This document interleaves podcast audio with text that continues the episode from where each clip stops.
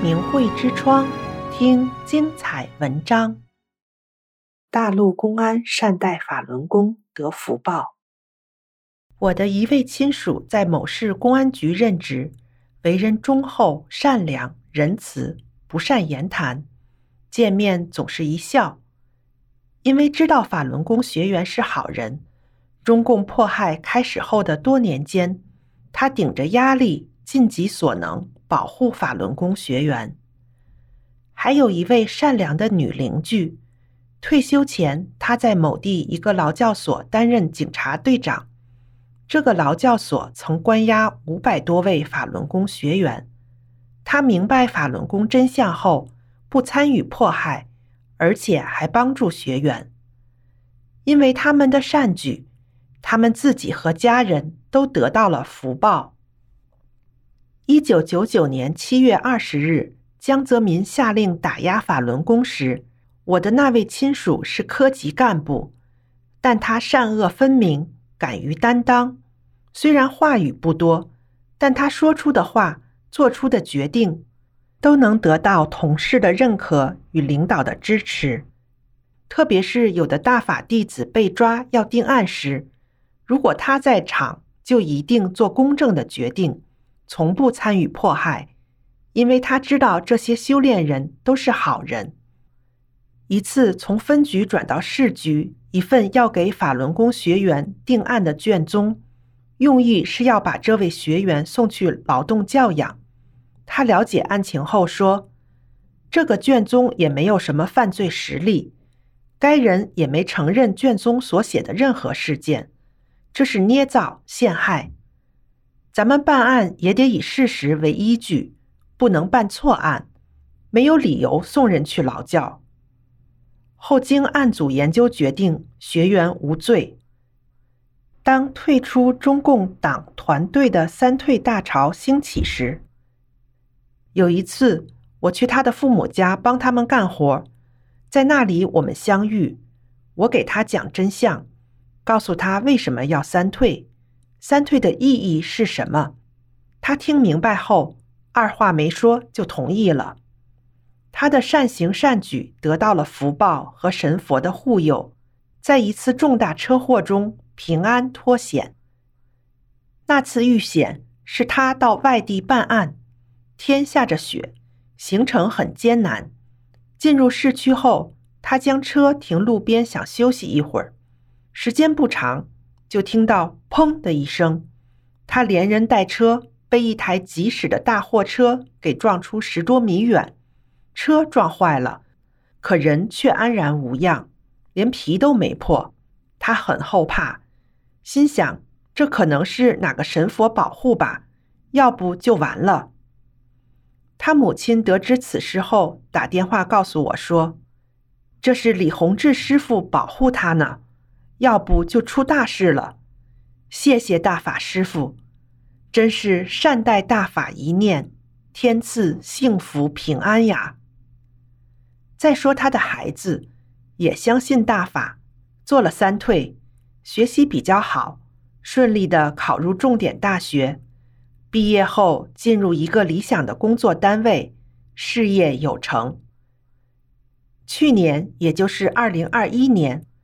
我又一次见到他，又重申一遍说：“你永远都不能迫害大法弟子，要帮助他们。”他笑着点点头说：“我现在也不管那些工作了。”再说说我家的邻居，女主人很善良。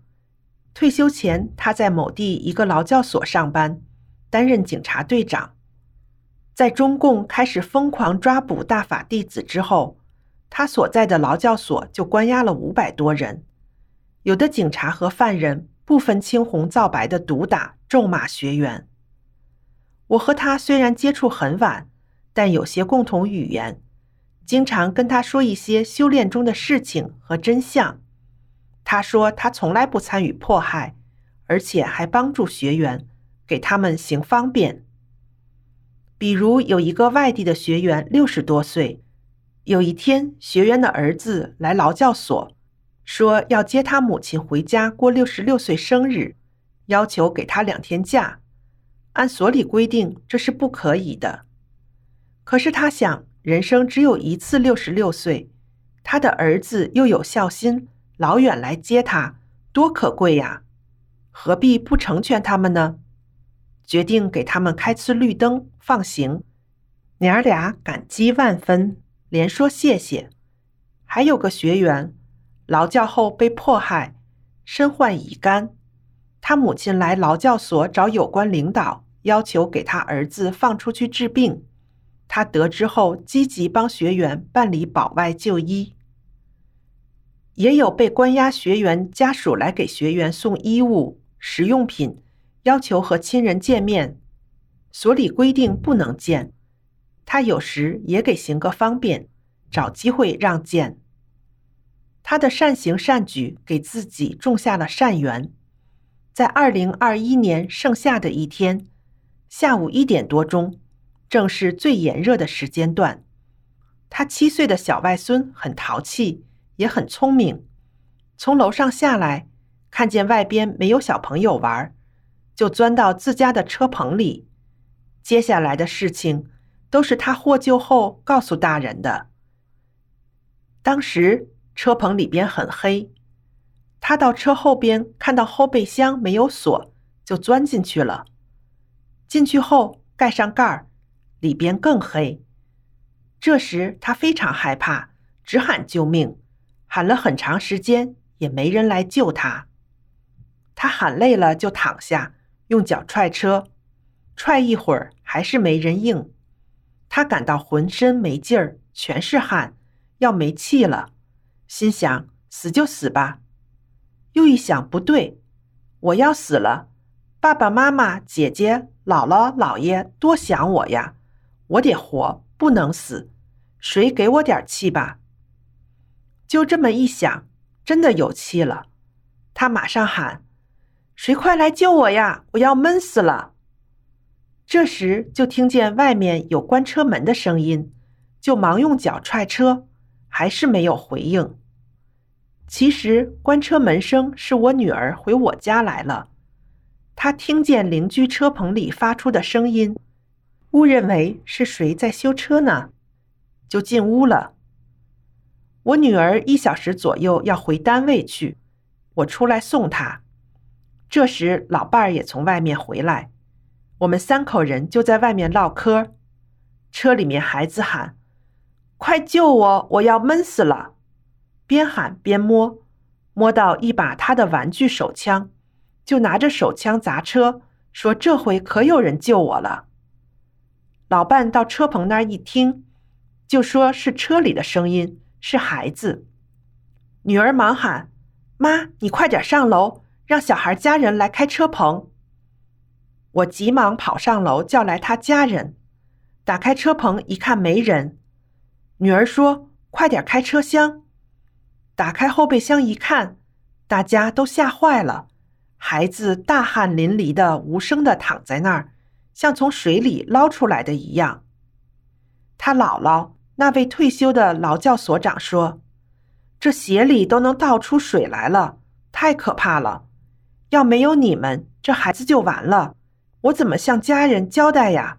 谢谢你们。”他握着我的手说：“是你修大法，我们跟你沾光了。”我说：“不用谢我，是你善待大法弟子。”才得的福报，神佛保佑，赐你孩子平安。要不这大热天，孩子就可能真闷死了。神目如电，是我师父救了他，要谢就谢我师傅吧。他赶忙说：“谢谢大法师傅。”订阅明慧之窗，为心灵充实光明与智慧。